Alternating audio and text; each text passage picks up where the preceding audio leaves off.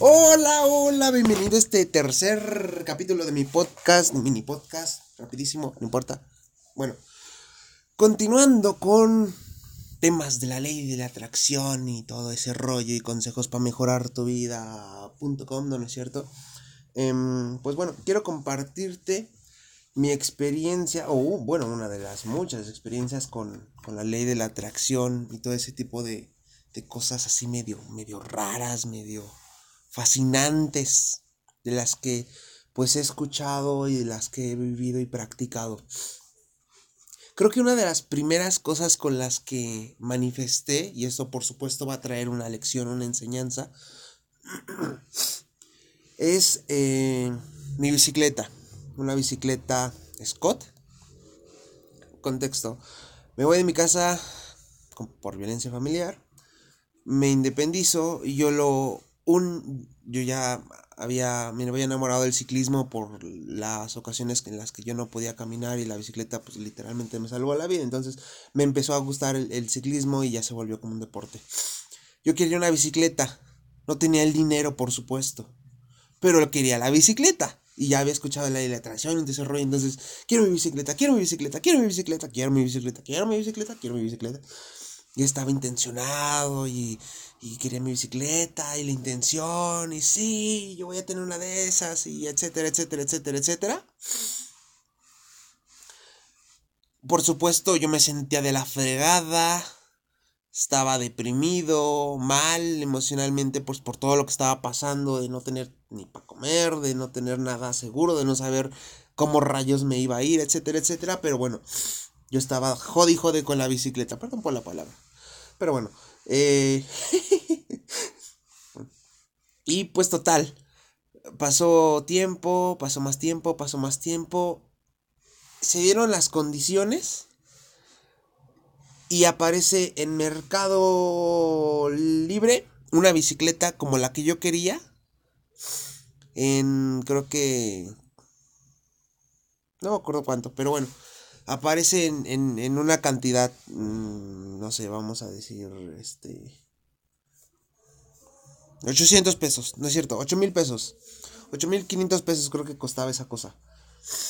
Y, la, baratísima, bueno, o sea, comparado con lo que costaba una nueva, esta usada estaba muy barata. Y yo, sí, esa la puedo pagar, maravilloso, sí, sí, sí.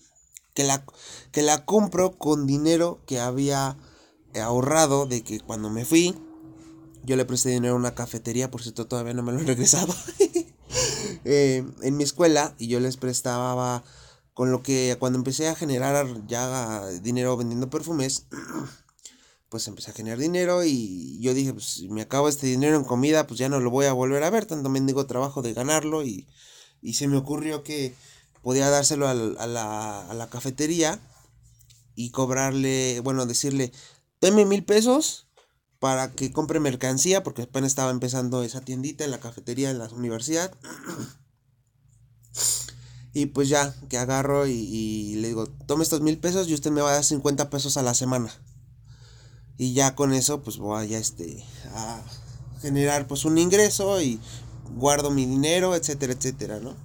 Perfecto, eso estaba funcionando. Bueno, resulta que de ahí, después de un cierto tiempo, pues obviamente se juntó una cantidad este, de dinero, eh, lo mismo que me daban de intereses, pues yo lo volvía, se los volvía a prestar y recogía más intereses. Bueno, de ahí salió el dinero. Pero obviamente, pues para mí era imposible tiempo antes eh, lo de la bicicleta, ¿no? Bueno, ya, total.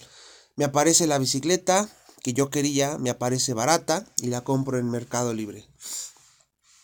Total que eh, cancela el vendedor la compra, se desaparece, no me explica por qué, me detienen el dinero un mes, pero para esto cuando me cancelan la compra, fíjate qué curioso lo que hice en lugar de, no, pobre de mí, ay, sufro, Pues por supuesto que estaba sufriendo, por supuesto que pues no había otra bici en ese precio, yo no tenía más dinero, yo no tenía posibilidades de nada.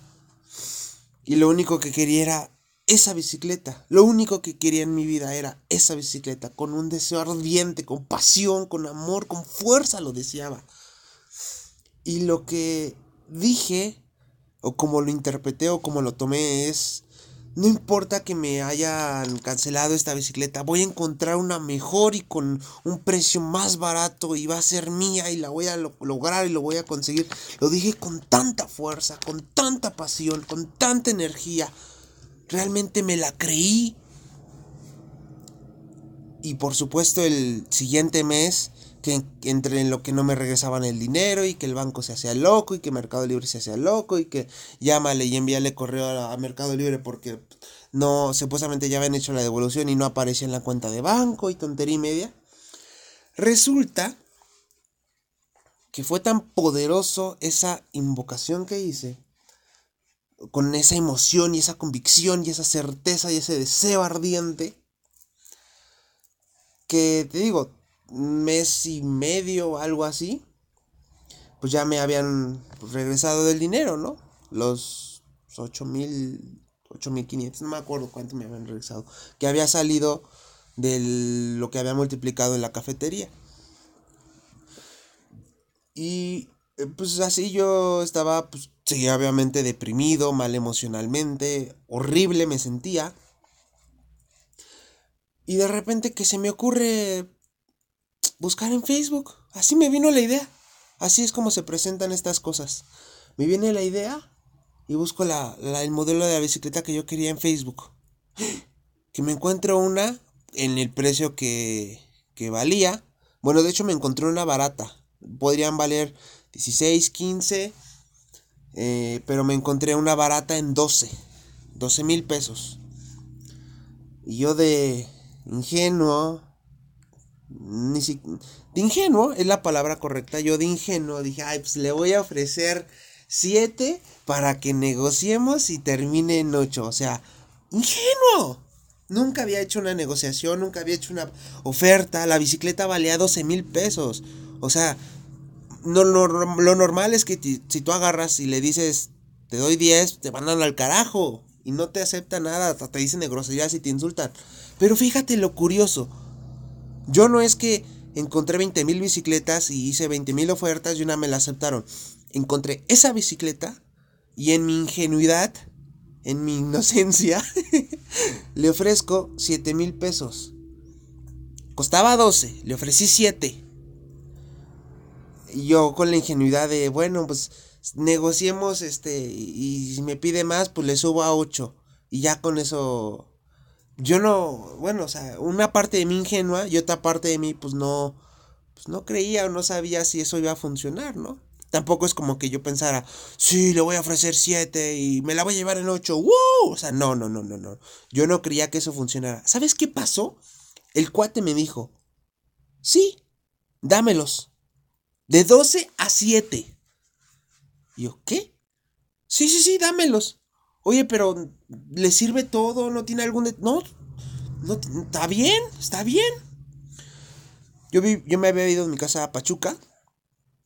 Eh, me fui hasta el Distrito Federal, un montón de horas, todo el bendito día, desde la mañana muy temprano me fui, hasta la noche llegué. Eh, y me fui por la bicicleta. Y me costó los 7 mil pesos y fue como, creo que esa, esa fue una de las cosas más extraordinarias donde eh, comenzó mi camino de materialización, etcétera, etcétera. O sea, fueron coincidencias. Eh, coincidencias, eh, también la intuición, todo te va a ir guiando, todo te va a ir, todo se te va a poner, todo se te va a dar. Es así como opera el universo, es así como opera la ley. Realmente tienes que confiar y se van a dar las cosas, de una u otra manera van a aparecer los resultados. Tienes que tener fe, tienes que ser paciente, tienes que tener convicción y un deseo ardiente, ardiente. Claro, puedes tener un deseo no tan ardiente y de todos modos que se materialice, etcétera, etcétera, pero un deseo ardiente es mucho más potente. Entonces, esto lo vamos a continuar en el próximo capítulo. Hasta luego.